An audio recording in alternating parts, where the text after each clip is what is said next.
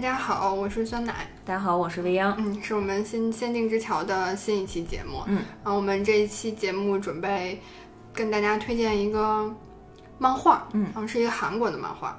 然后这个漫画吧，反正挺带劲的，挺瘆人的啊。嗯嗯。然后是讲的一个，就是跟整容相关的一个一个漫画，然后也挺有名的。嗯，就是想先让魏阳帮我们先简单介绍一下。行。然后这个漫画作品呢叫《整容液》，呃，这一部呢是韩国的一个叫吴成代的老师，他创作的一篇名叫《奇奇怪怪》的一个长篇漫画作品，其中的一个单元剧。嗯，然后整个这个《奇奇怪怪》这部作品都是一些悬疑惊悚类型的内容啊。然后反正我特别爱看，一直在追。对，然后其中《整容液》呃是一个比较靠前期的作品，当时特别火，我就记得两三年前，嗯。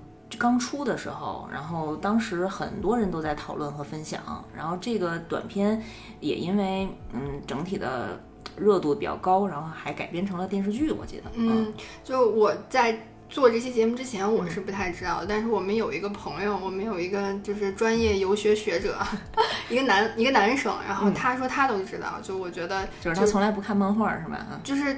他可能也看吧，但我觉得他应该不看这这种类型的，然后他都知道，所以我觉得应该还挺有名的。然后，但我是现在才知道的。对，是是挺好看的。然后，但是因为它是一个悬疑惊悚类型的作品，然后我觉得可能受众还比较小，算是一个比较小众的类型。但真的是挺惊悚的。就整个它的那个悬疑啊、设定啊，然后还有反转啊，都还挺精彩。嗯嗯，可以大概先给大家再简单回顾一下这个故事的内容啊。嗯，可能有些人看过。然后我们先大概讲一下，就是这个故事的主人公呢，名叫易志，我们简单称呼他为小智。嗯，然后这个小智呢，是一个啊胖胖的，然后也不高，长得呢也不算好看，大概二十岁出头的一个女生。嗯，就是。最不起眼的那种，对，就是嗯，丢在人群里就看不见了。丢在人群里吧，可能还会觉得稍微胖了点儿，因为体积大。对，还是能看见的，还是挺有特点的。嗯，然后，呃，一看呢，他就是那种家里蹲的那种类型，特别宅，然后天天在家就是吃着薯片，然后看着电视啊。哎，这不是我吗？然后有一天啊，他就在电视上看见一个电视广告，然后有人在直播卖货，嗯嗯，就是。主播是，不是李佳琦，不不是卖口红，那会儿还没他呢。然后那个他卖的什么呢？就是这个让小智眼前一亮。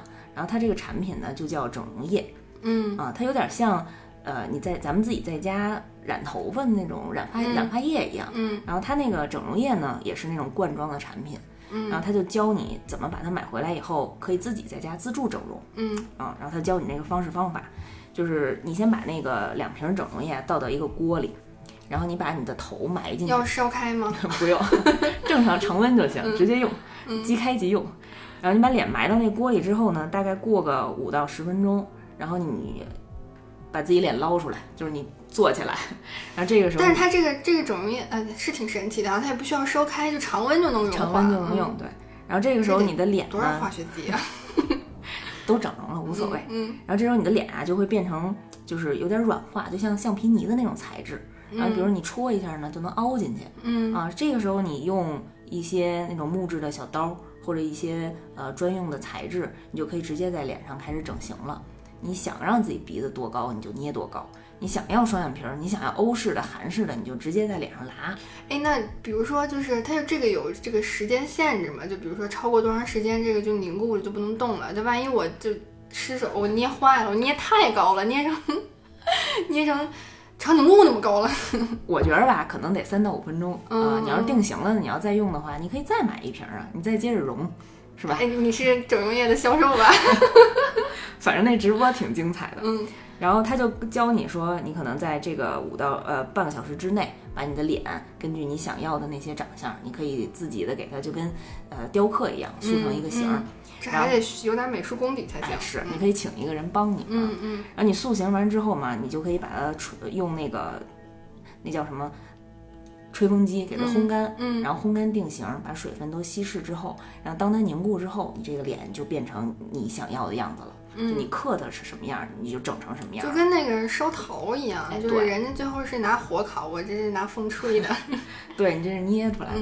然后这个是是相当于非常容易就解决了很多少女心中的一些整容的问题嘛，嗯，听着是挺挺挺刺激是吧？嗯，对，然后我咱们家小智呢，一下就被种草了，然后买了两瓶儿，然后花了重金，大概二十万韩元吧，可能几千块钱。嗯然后收到以后呢，他爸他妈也不知道买什么了，就觉得可能双十一来了网购，然后花了这么多钱，天天也不出去锻炼，也不出去好好上学什么的，嗯然后就说他。然后他就跟父母也反驳说：“那你们都不懂啊，我这个爱美，我马上就变样给你们看。”然后自己回去就大变，活人，不大变美女，对，然后自己回去按照那个方式，那个电视购物教的方法试完以后，哎，真的有效，就脸，就是这姑娘从进屋再出来以后，就完全变成变了一个人，就脸变得特别好看，就感觉是电视上的那种模特儿。嗯，他爸他妈吓一跳，哟，这是我闺女吗？嗯，然后唯一没变的就是身材，就还是一胖胖的。嗯就是你就看那画面，就像一个金刚金刚芭比一样，就脸特别好看，但是身材有点胖嗯啊嗯，嗯圆滚滚的。就像嫁接的那种呗，就是把美女的头放在了那个幸运身上，对对或者放在了对就是挺胖的一个人身上然后这小智呢就尝着甜头，说：“哎，我这个脸变好看了，我这身子不能这么胖啊，那我是不是我再多买点儿啊？”然后他批又批了一箱，又花了大好几十万韩元。买回来以后，他就倒在他那浴缸里，哎呦我的妈呀！嗯，这还挺多的量级。然后他就开始泡腿、泡手，然后用整容用这个整容液啊，你泡了一定时间之后，你那个肥肉啊就掉下去了。嗯就嗯，吸脂，哎呦，你说这，我现在觉得这设计实在是太 太美妙了，我都快种草了，就什么都不用干，然后你这脂肪就脱落了。我就刷刷手机，过三十分钟我就有了模特的身材。对你过三十分钟，你你可能抖了抖了，你那肥肉就掉下去了，嗯，嗯，然后哎呦这个画面，你这个小痣啊，然后一下就变得特别美，然后特别好看。他他得他这应该叫老整啊。这小整啊，小整老整。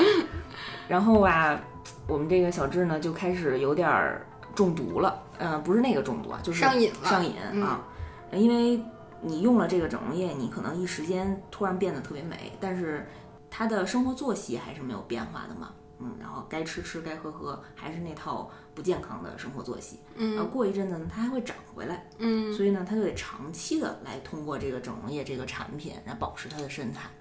然后有一次呢，是跟中毒差不多。是吧？嗯。然后有一次吧，然后他也是照样买了一箱回来，然后放倒上他浴缸里，他说拿整容液咱泡个澡。然后可能他也挺困的，可能刚下班儿吧，然后他设定了一闹钟，然后放在旁边儿，定三十分钟，到时候给他叫醒，然后自己在那个整容液的那个水里头泡一会儿。嗯，结果，你猜怎么的？手机没电了，我以为他睡过去了，他没听见他。睡过去了，嗯嗯、然后但是手机没电了，这好巧不巧的。对吧？然后再醒来的时候，过去了可能得有个两三个小时，嗯然后泡了这么长时间，然后这得可惨了。嗯那小智醒来以后呢，就想站起来，说：“我天哪，这我这多长时间了？我闹钟也没响，那我赶紧起身吧。”坏事儿，一起来发现啊，自己的那个连骨头带肉全都化了。哎呦，这个画面太美了。就已经站不起来了，就是像一滩死水一样，就是连他的肉，连他的水儿，连连那个整容液的液体，就只只剩全都化下只剩在里头了下脸了，对吧？就只剩下头了。嗯，啊。然后，但是他其实，在那个一瞬间，呃，受呃有点受打击，然后可能没有没有控制好，然后他就跌倒，就头也跌倒在他的整个那个整容液里了。怎么办呢？太惨了。这个时候他妈就进来了，嗯，然后当时看见这一滩这一滩肉水，然后心想说：“哎呀，这孩子怎么洗完澡完刮完自己的肉，然后也不也不倒了呀？”然后一下把那个浴缸那筛子就给打开了，直接冲进去。哎呦我去，不好意思啊。然后就看见，然后然后他妈吓一跳，然后看见这水都掉下去之后呢，只剩下一点骨头，还有一些那个头部的一些人体组织。哎，我特别担心这期能不能放出来，然后讲的有点恶心。对，但是是是还是认出来是是这老这嗯小智了，对吧？那自己家孩子嘛，就是虽然就这不是经常说嘛，就化化成灰灰都认得自己妈也认识。嗯然后因为在自己的浴缸里嘛，然后发嗯现肯定是出现了这种就还是医留了医疗事故算是、嗯啊，留了五官。然后他爸他妈哟，哎呦这伤心啊。然后他妈就想说，别让孩子这么活着了，就是哎，这个故事设定特别有意思啊，就孩子都成这样了还没死，然后还在那儿呜呜咽咽的还能出声儿，嗯，就我要活，我要再活五百年。然后他妈就想说，别让孩子这么痛苦了，直接倒河里吧。然后他爸不行，拦着说，好歹也是咱自己闺女，咱想尽办法，一定能把咱咱的闺女救回来。嗯然后于是啊，可怜天下父母心。然后他爸他妈呢，就想了一个办法，就通过整用也用整容液这这个道具，然后把自己身上的一些肉融下来，然后给孩子捏了一个身子啊。哇塞，但是因为你失去的是一整个身体，嗯。然后他父母其实身体的量是不够的，嗯然后就嗯。就是他父母其实已经贡献了自己大概百分之能看出来是七八十的那种七八十容量的肉了，嗯嗯然后只能嗯给孩子捏了一个嗯半身，半身半身啊，就捏到腰部以上，然后小智醒了，然后发现自己哎呀只有上半身儿，然后跟个怪物一样，嗯，就觉就就有点儿精神有点儿哎，但是崩溃了。但是他的骨头什么的都保留下来了，对吧？保留了一部分啊，嗯没有完全没有、嗯嗯没有完全融化掉啊，嗯嗯就跟捏橡皮人儿一样。我给你就给孩子就捏了一上半身儿，然后呢，这小智呢，就是靠这上半身儿呢，先在家活过了一段时间特别消沉的日子，天天呢也可能没什么事儿干，刷刷刷刷电视，刷刷网，然后刷刷直播，然后。看看电视上那些光鲜亮丽的大明星们，嗯，然后再想想自己，再想想自己，哎呦特惨，这心里就气不打一处来，嗯，嗯，然后就在论坛上搜整容液这所以件事儿，所以这个故事告诉我们要随时备好充电宝。哎呀，这手机可真不能没电，关键时刻不能坏事儿。对，然后咱说回小智啊，然后小智就上网的时候呢，就逛论坛，然后看看大家在别人在用整容液的时候有什么事儿，有什么故事，然后就搜索到呢，有人专门呢可以啊、帮你去做一些这种整容失败之后的一些康复，有这种嗯康复？就疗养院似的嗯。嗯。然后他呢就慕名就去了，然后去到一个店里啊，发现那个我们这个接待他的这个售后小姐，这个服务小服务小姐，她长得特别好看，嗯然后一看呢就是靠整容液整出来的。嗯这小智心里啊就不这气就不打一处来，就觉得自之前自己也达到过这么美丽的状态啊，嗯然后现在却是这个这种半人不人半鬼不鬼的这种状态，就觉得心里不打这个生气。特别难受。嗯嗯然后他就跟这个服务员讲呢，说我之前也挺美的，然后我我我可以花重金，然后希望你能帮我再把变回之前把我的脸。变回原来的样子啊。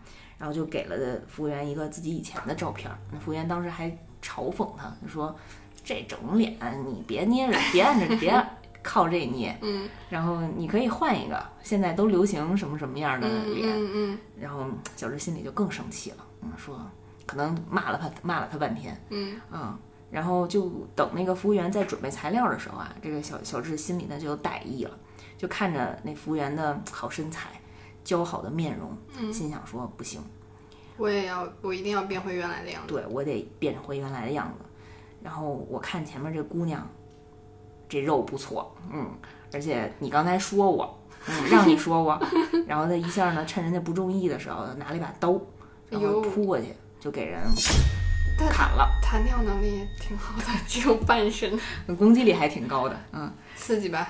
这对，然后 给人砍了之后呢，他就也是按照跟自之前自己出事故的那式式方式一样，就倒了一锅的，倒了一个浴缸的整容液，给人服务员那小美女给融了，嗯。然后把那些融下来的肉呢贴在自己身上，又给自己捏了一个特别完美的身体，嗯，回家了，又又一次大变活人，大变活人，然后回家以后老变。一开门儿，然后看见父母，然后父母看见哟，我的姑娘完完整整的回来了哎呦，嗯这这开心。然后这姑娘呢，跟变脸一样，就完全不觉得自己是做的这种亏心事儿，然后特别淡定，啊特别淡定，还跟父母那儿哭，说我遇到好人了。遇到好人了，给我给我整回来了。哎呀，我以后一定要好好做人，然后我我也不再用这些东西了。嗯啊，我以后好好锻炼身体，好好学习，好好工作。嗯，跟自己父母还那儿发誓，嗯。然后后来呢，这个咱小啊，咱小智啊，确实去好好锻炼身体了，然后就去健身房，然后因为他身材非常好嘛，现在就是之前不是整了嘛？嗯然后长得也很好看，然后健身房里呢，好多男生都特别喜欢他，嗯就都给他献殷勤，然后经常说约他出去吃个饭、喝个酒，然后小智呢来者不拒，然后也都去约会，但是都没搭上人家，就觉着这些人啊都特别肤浅，你们就是看中了我的美丽的外貌，嗯，但是我都看不上你们啊。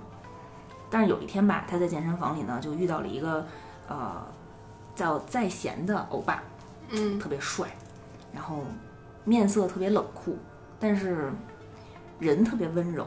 嗯，就是中间也发生了一些事情啊，嗯就比如说帮他开门啊，帮他递嗯东西啊，嗯帮他想着一些事情啊。然后这呃，其实算我们算算咱们小智主动的去跟人家搭讪的啊。然后咱贤哥呢，然后也也觉得小智长得挺好看，嗯要不然咱试试。嗯然后俩人就开始约会。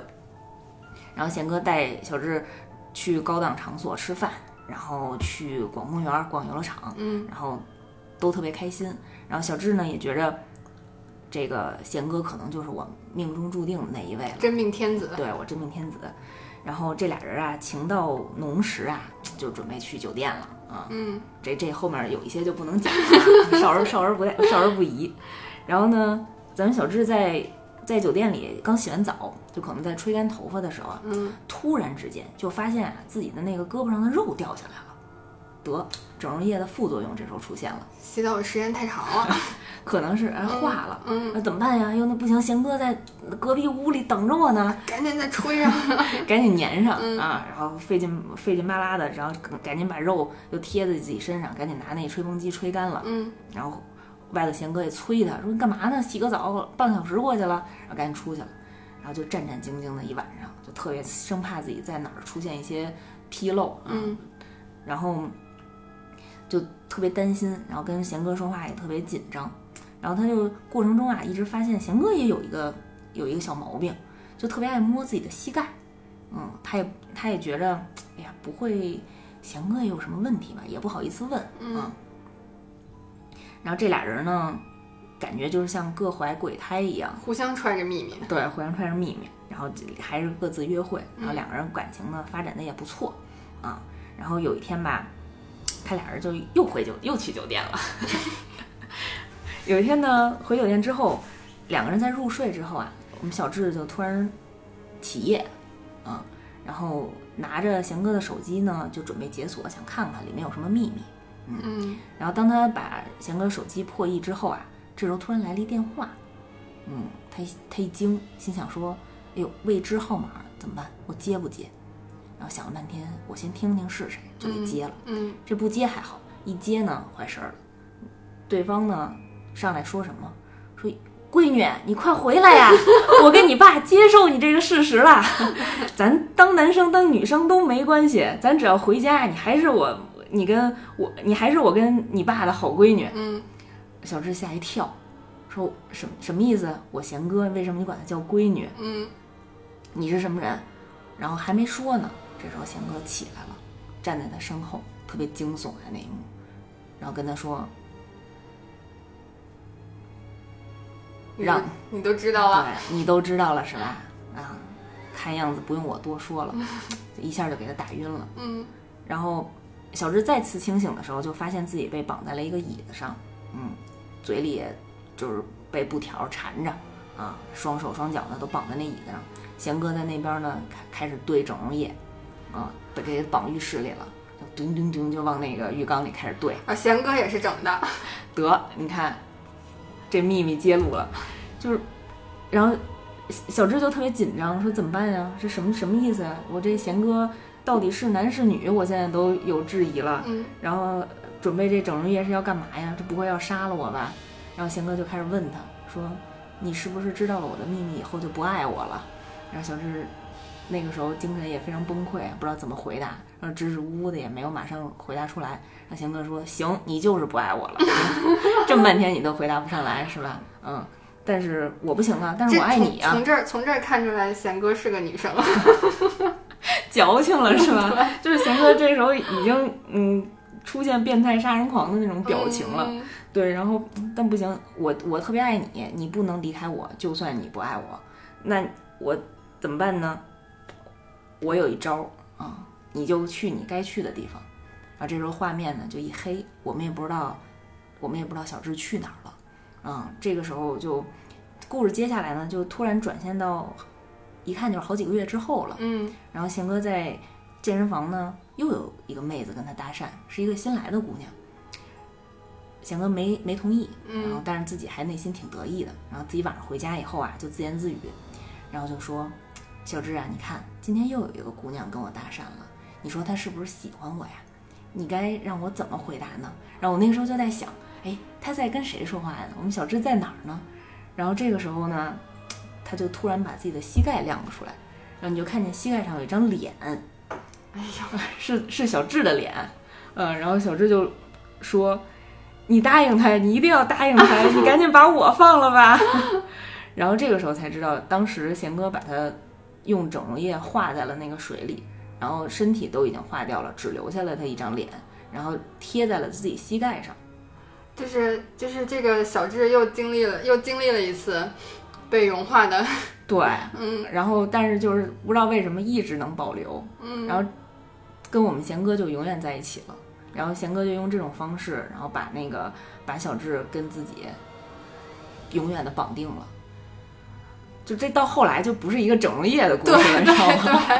对，这是这是一个这是一个鬼故事。这是一个这是一个变态的爱情故事啊！我看到后来之后，嗯，哎呦，太太吓人了！就是我刚开始看的时候，嗯那个就是他发现他的秘密嘛，然后呢，那个就是那个贤哥还说什么有前女友什么的，然后我我就就就是我刚开始还以为他那个前女友是小智，就是干掉的那个、啊杀掉的那个人。对对对对对。你以为是贤哥是报仇对？我以为嗯。贤哥是复仇来的，然后但是后来看到就是最后他就是说，那个我要跟你永远在一起的时候，我就在想啊，这个复仇的方式 也太 就是人家都说那个我膝盖中了一箭，然后我膝盖上有一张脸，太吓人了，主要是他那个画面就是，就也不是他也不用特别的去营造，就是在嗯膝膝盖的那个位置上有一张脸，然后那个脸就完全是惊恐啊，然后流泪、悲伤的那个嗯表情就已经很吓人了。嗯，就是我觉得它中间反转的地方，就是真的还挺多的，也挺奇妙的。嗯嗯，主要对，主要是真的是没有想到，原来我们贤哥是个女儿身。对对对，就是，就本来我觉着呀、就是当我看到那个小智把那个服务员，就是整整容院里的那个服务员杀掉的时候，嗯我觉得这可能是已经作为一个剧中的一个高潮的点了。嗯，后面可能是有人就是。有人发现了他杀人的这件事情，然后去追踪啊，嗯会不会有警察出现啊？嗯然后发现没有，哎，出现了一个贤哥，我然后发现原来贤哥才是这部这部片子的主角。对，就我刚开始看的时候也是，就是那个以为就是他可能，呃，安静的过几个月的生活之后，然后就会有警察上门来找他什么的，然后但是发现就是，所以我才就是贤哥出现的时候，他当时。讲到前女友的时候，我会想到他是来复仇的嘛，因为就觉得，哎呀，他都杀了人了，他应该有点就是需要得到一些惩罚呀什么的。然后后来发现其实完全不是，那个故事到那儿就结束了，就是现在就是一个新的故事了。对，就、嗯哎呀，反正反大概前前后后反转了得有个三四次，嗯嗯嗯，然后还挺刺激的。对就是也是因为这个从整容业开始吧，就整整容业到后来其实就算成一个道具了嘛，然后反映的也里面有很多爱美呀。然后为了美不择手段啊，无论嗯说是刚开始是对自己不择手段，然后到后来对他人的不择手段，然后到你都不知道是男是女了，然后对自己和他人一起的不择手段，真走火入魔了。走火入魔。嗯嗯，然后反正还是挺挺刺激、挺带劲的一部漫画了。然后整个，因为它是奇奇怪怪系列的一个短片嘛，其实也没有很长，大概嗯分了十话，然后从头到尾看下来，可能也就十五分钟、嗯二十分钟最长了。嗯嗯嗯大家可以看看。对对，可以搜索一下，然后看看这个完整的故事，它里面。整个色色彩呀、然后分镜啊，其实我觉得都做的挺好的，就让你能够感受到那种压抑，然后嗯嗯。瘆人，然后那种恐怖的气氛。氛。围做的还挺好的。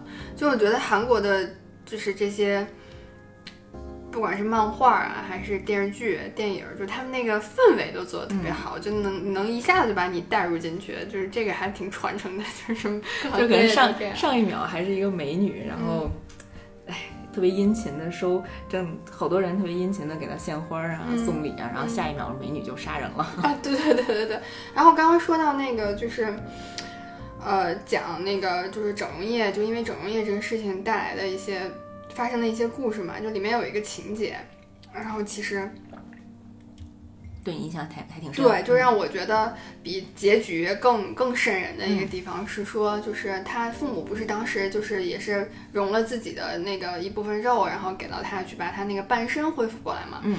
然后，但是到后面的时候，他就是觉得，就是因为整容院也挺贵的嘛，他也不能一直买，然后他就就是，而且他的父母也是一直在靠不断的汲取就各种各样的营养，嗯然后来希望能够恢复到之前的样子，因为毕竟消耗了百分之七十八十的那个。啊，对他那个父母当时为了给他肉，就是就骨瘦嶙峋的，对那个画面，对那个画啊面真的是，然后就是，但是这个我们这个小智啊就是真的，我觉得就是永远没有满足的嗯。那个、那个那个那那那一天那个时刻，然后真的很贪得无厌，就他面对着。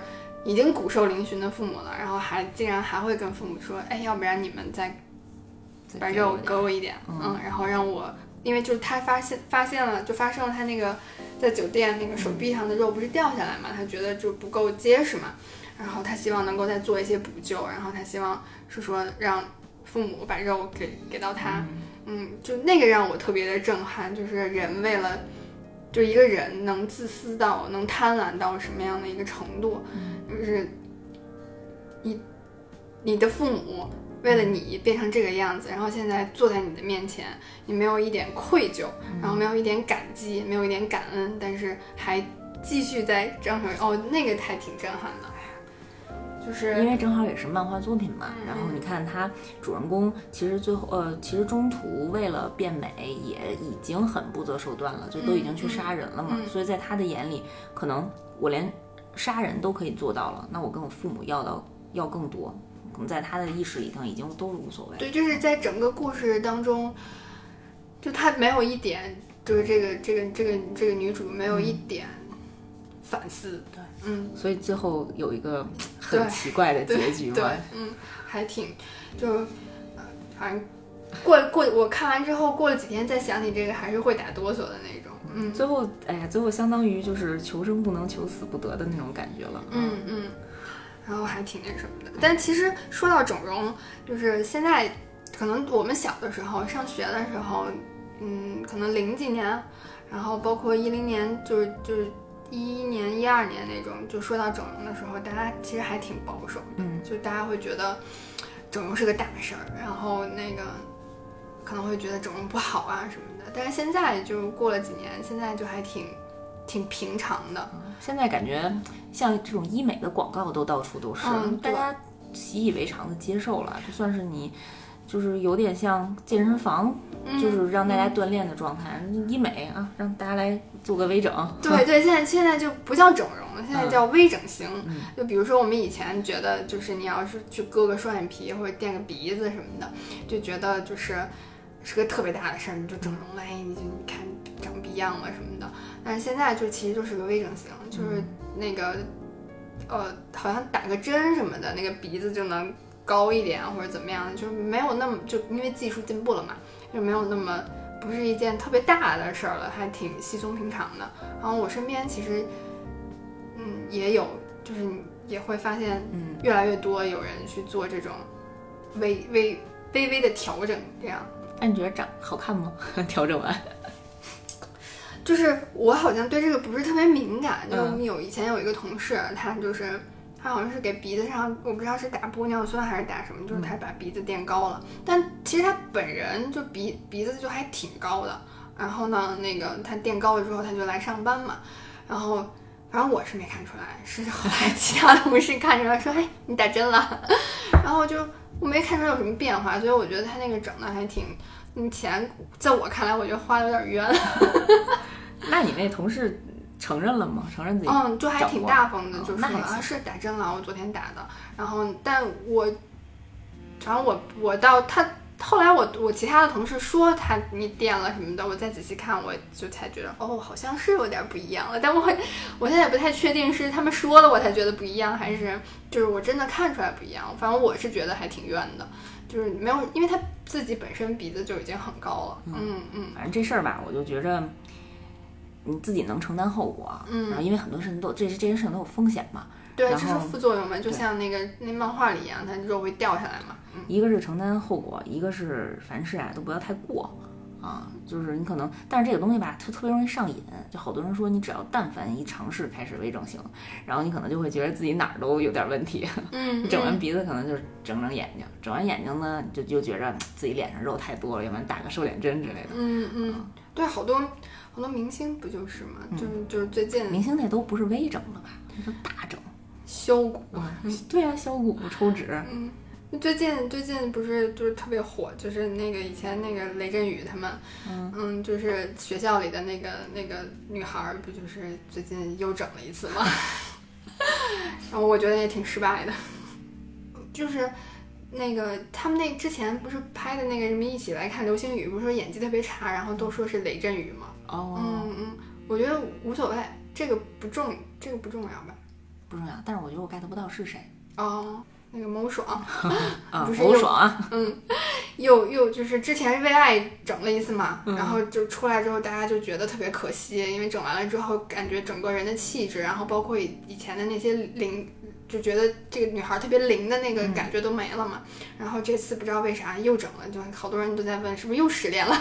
呃整完以后还挺奇怪的。嗯，就是我觉得就是就是他整完之后完全没有自己以前的个人的那个特色了嘛，然后就是感觉就是跟所谓的网红脸都是一样的，就是这个大家对于美的这个这个标准，就是是不是太单一了？嗯，我觉得可能他们有的时候也被迫、逼不得已，因为你看啊，就是经常会看到，比如说谁谁谁，然后付不不是付出，就谁谁谁出来买菜，然后被狗仔偷拍上了，说大腹便便，嗯或者说脸都垮了，嗯嗯，那你都人人家都四五十岁了，女明星，你就不能让人家垮一下吗？对呀、你就不能让人家当一个 安安静静的一个女主妇吗？对人要求那么高，就我不知道，就是是只有比如说像韩国是这样的，还是说全世界都这样？因为我感觉好像欧美那边就没有没有那么欧美那边我我自己觉着啊，主要是十四岁到四十岁长得都一样。哦，这倒是就看不出年龄的分别，对反正他们越老越年轻。对啊。嗯嗯然后刚才说到那个就是就是世人啊对这个美的这个态度啊，我就想起来之前我看日本的有一个电视剧，嗯叫《世界奇妙物语》啊，它也是每每年出两集，然后用那种奇奇怪怪的故事，就是也有一些悬疑啊，有一些惊悚的故事拼凑成那种系列剧。当时有一个有一集啊，那个名字就叫《美女税》，嗯啊，是税收的税嗯，啊，跟美女收税。对，然后你就听从这名字就听出来，可能这个设定是跟这个审美有相关的。我大概介绍一下这个故事讲的什么内容啊？嗯，这个故事是我特别喜欢的一个日本的模特，叫佐佐木希，应该好多人都知道 她演的，因为特别好看。嗯然后我当时知道是他演的，所以就去看了一下这集。然后呢，她在那个剧中呢演了一个叫小美的人，就特别美，一听这名字就特美。然后这个小美吧，就天生丽质，然后五官特别精致，然后身材也特别好，前前凸后翘的。然后从小呢，因为颜值特别高，然后就受到了很多的优待。比如小时候上学的时候呢，大家就都给她让座，然后老师呢就老表扬她，不写完作业呢也没事儿，也不批评她。然后因为漂亮小姑娘撒个娇，可能就混过去了。嗯然后上班之后呢，然后工作上呢马马虎虎做错了什么事儿呢，然后上司呢也都特别温柔的就原谅他。然嗯后长得不好看的姑娘呢，可能就得都能骂哭了。嗯然后跟同事吃饭吧，然后那种饭厅呃饭堂里面的那个阿姨或者是大爷，然后都能多给他盛点儿。然后餐后呢还送给他点布丁、酸奶啊，就是反正就是因为好看呢，收获了很多这样的优于别人的待遇。嗯然后一直以来呢，就有点沾沾自喜，也现也依赖着自己的颜值，然后有点大小姐的那种那种劲儿。然后这有一天呢，然后日本呢国家出台了一个新的政策，就叫美女税。然后它是针对于美女单独去征收一笔消费税，嗯，然后它是怎么收呢？就是你在消费的时候啊，然后它直接有一个扫描仪扫描你的面部的长相，嗯。然后它就系统里评判你是几级的美女，我直接就在你的那个消费额度上，然后加一个税收。比如说我五块钱买一个买一冰棍儿嗯。啊，然后我扫描了以后发现是一美女，然后我直接给你加百分之二十的税，嗯，我这就变六块钱了嗯。啊，我比别人就多得多得花点钱买同样的东西，嗯，嗯，然后那这个税收他收的时候，他为什么要这么收？是因为就是刚刚说小美，因为她长得特别美，得到了各种各样的优待。嗯，它其实就是说，因为美女在这个社会上，然后受过了很多优待，然后，哎，说白了，这就是一个国家为了 财政肯定有问题了啊，出现了一些亏空吧，然后想方设法的编出来这么一个理由啊。嗯然后你看，你这些长得好看的人，从小受到的这些待遇，你得还给国家吗？上交给国家了，现在还给社会。还给社会，嗯然后就在自己的消费上，然后直接征税啊。嗯嗯，啊，其实也不用你单独去申报去上交，你就直接就对收了。你买东西的时候，我直接就收了，你就比别人贵。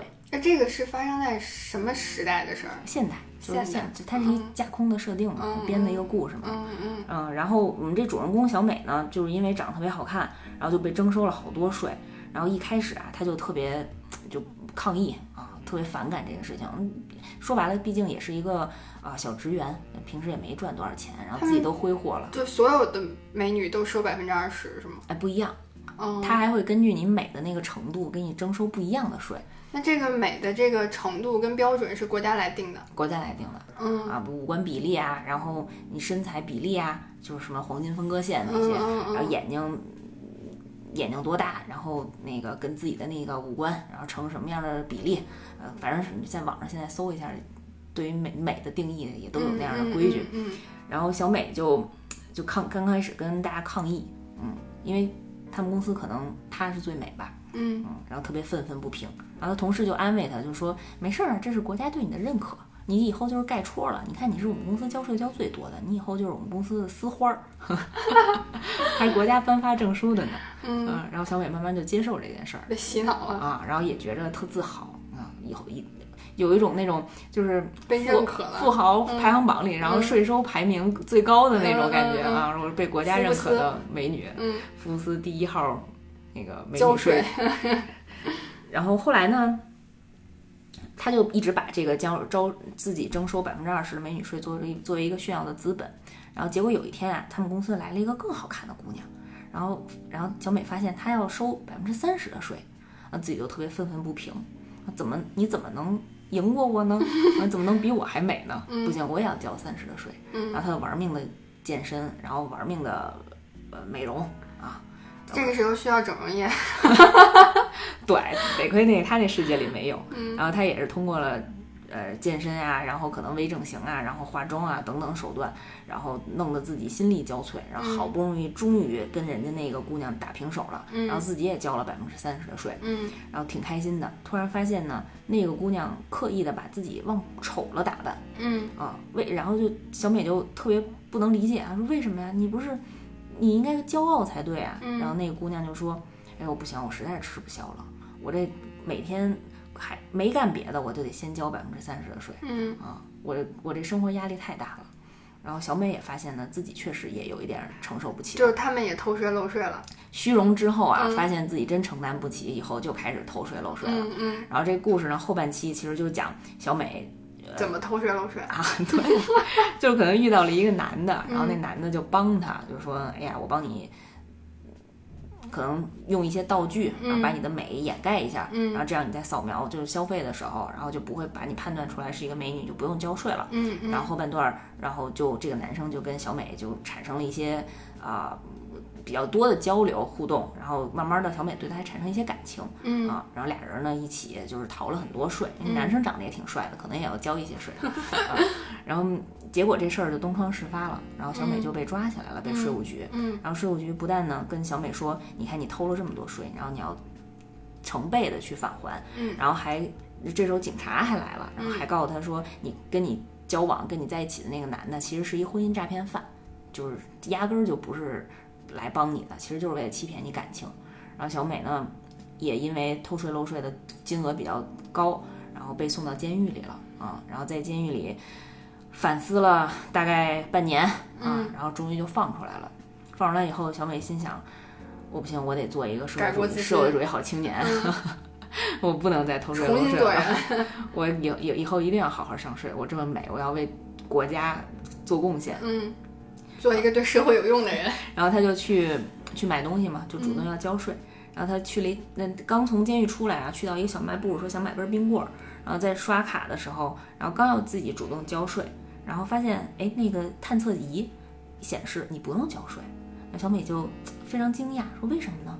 我这面部没变化呀，我没没被毁容啊，我为什么不用交税了呢？这时候就看见小卖部那电视里放了一新闻，就说现在呢，因为之前征收的税收收税交税的人太少了，嗯，然后我们现在国家政策又改了，就以前呀那些长得特别丑的人，那种特别丑的审美，现在就变成美女，就你就看那个电视里广告啊，然后那些做广告的那些模特儿都是长得像如花一样。就 包租婆，这就包租婆如花，就怎么丑怎么来。然后底下那个大标语都写的是那个如花似玉的美女。啊，这才是我们新社会的审美标准。嗯嗯，然后小美就惊呆了，说半年自己在监狱里，然后没想到社会发生了这样重大的变化，突然变成了一个丑八怪。对，就她以以小美现在的长相，在这个当下社会的认知里，就是一个特别丑的人。嗯，就。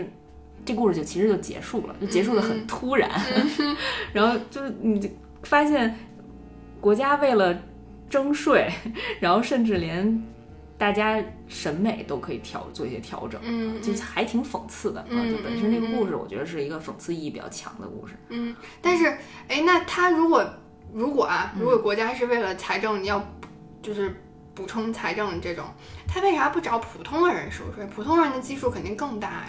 嗨，这个这不是故事吗？他肯定有一个设定啊。我我对于他这个怎么定义美女或者怎么定义丑八怪的这个标准还挺感兴趣的。就是我就是觉得现在好多人整容，就他比如说，甚至我们比如说去剪头发，有的时候就我当然是因为主要是因为那个理发的 Tony 开文老师他们 不太能够 get 到，不太能够。知道我到底想要什么，那我经常也会会说，拿那个照片，明星的照片说，哎，我就要这个人的头发，这这这个样子，嗯，对。然后就是好像大家都会有一个参照物，然后会有一个标准，然后但是这个标准跟这个参照物越来越趋同，嗯，就都一样。然后其实这个问题在韩国还挺明显的，你去韩国玩过吗？嗯，没有。就是我去韩国玩的时候。我是春天樱花的时候去的吧，然后呢，那个就是就是四五月份的时候去的，然后他们街头全部都是穿着那种就是条纹毛衣，然后黑色牛仔裤、白色小白鞋的那种，就很统一是吗？对，特别一样。然后你坐地铁那一个车厢里，那个年轻人都穿这样。然后我还在就是就是他们冬天的时候穿那个羽绒服，那因为韩国也挺冷的。他们是那种长的羽绒服，就是到脚脚踝的那个位置，然后你就看那个网上拍回来那个照片，在街上，在明洞那个街上拍，就是两边走的人，不管男女，都穿的是一样的，就是审美标准都趋趋同了。嗯，特别特别同质化，就是完全不能够接受，就是给我感觉他们国家就完全不能接受不一样的。那就是因为现在，哎呀，大家都说好看好看，什么样的标准？那你看现在网红搁一块儿搁拼九宫格，我都分不出来谁是谁。而现在演员也这样。就以前我我还觉得，就是看韩剧的时候，我经常哎呦，脸盲，就是我没有脸盲这个这个这个这个这个这个问题，但我就是女主女一、女二、女三我都分不清。那个我有时候有一天在家陪我妈看，然后我妈就说：“哎。”这人是那谁谁吧，就是这这女孩是之前那什么什么的，然后就她完全给安错了，就是角色 还有干的事儿，然后行为全部都安错了。我说，这你是我说我这今天第一次看，我看这中间这第十二集，我都知道谁是谁，你这前面看了十一集咋还不知道呢？我妈说你不觉得他们都长一样吗？我这真分不出来，我刚刚说不对吗？就这种。别让咱妈看韩剧了，没有，她看的是国产的，就是现在好多。好多就是新生代的一些演员，嗯女女生呢就也长得挺像。嗯还是我觉得还是这个社会标准审美导致的一些问题，反向导致的。嗯，但我觉得就是就是还是应该要多元化一点。反正我觉得就是那种大众主流他们特别喜欢的那种脸，都不是我喜欢的。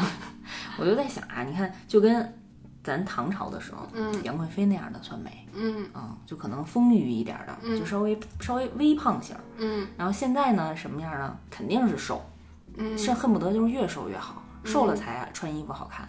那你看，淘宝上那些模特哪有特别胖的？你看看某爽，但是不过现在就是有一些，我有的时候翻微博的时候也看到一些帖子，嗯然后是说，呃，比如说像维多利亚的秘密，然后他前前就前一段时间，嗯好像是找了一个爱尔兰的还是哪儿的一个模特，那个模特就是有一都不能算是微胖了，就是。